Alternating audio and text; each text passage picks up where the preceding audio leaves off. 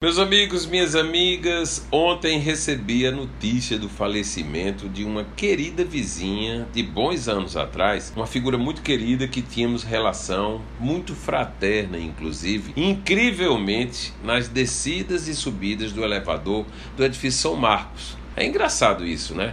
Mas era assim mesmo. Estou falando de Marta Klosterman, uma senhora de fala firme que tinha bom relacionamento com minha família e agora, somente ontem, descobri que era como eu, defensora pública. Amigos, ao lembrar de Marta Klosterman, comecei a viajar no tempo em que residi naquele edifício verde, ali em Tambaú, bem em frente ao hotel, que é como todos se referem ao famoso imóvel. Morar ali, meus caros, sempre fez parte de meus sonhos. E vejo hoje que de toda a minha família, porque é um lugar perto de tudo e abençoado pelas vistas que dá para Tambaú, Manaíra e Cabo Branco.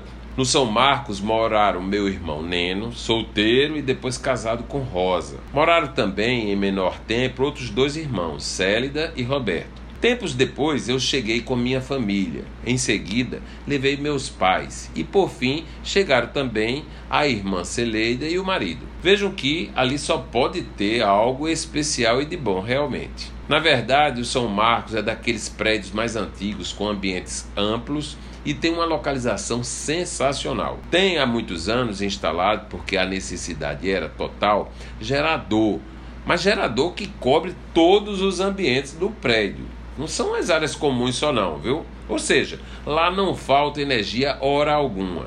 Quem chega ali, meu povo, só sai quando parte para outros planos. Foi assim com meu pai Humberto, com Ciro Trócoli, uma figura incrível. Dona Lili Santiago, uma mulher vaidosa, cheia de gás o grande alfaiate José Caldas, um homem de fala mansa, mas de uma competência incrível. O médico Heitor Botelho, seu Olinto Gomes de Souza, um homem curioso, ativo, sempre presente e sempre com um bom papo. Agora com Marta Klosterman. E esse imã de ali por ficar se estende também, meus amigos, para o funcionário número um, o porteiro Edilson, que ali cumpre agenda de um trabalho super eficiente e de fidalguias para todos os seus moradores há mais de 25 anos.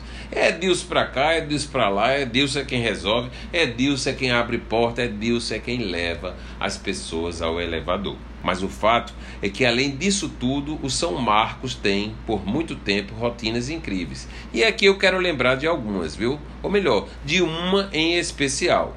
Você sabe que os moradores de lá não dispensam a calçada do prédio. Nos finais de tarde, e como é muito comum no interior e nos bairros mais simples, os moradores se instalam em cadeiras e ficam conversando enquanto a rua passa e o dia se vai. É muito bom, viu? Tranquilo e feliz aquele prédio que um dia foi chamado de balança, mas não cai. Só que ele nunca caiu mesmo, né? E tá aí pra gente ver e se deliciar. Eu sou Gerardo Rabelo e todos os dias estarei aqui na Band News FM Manaíra, lembrando de gente e lugares incríveis da nossa cidade.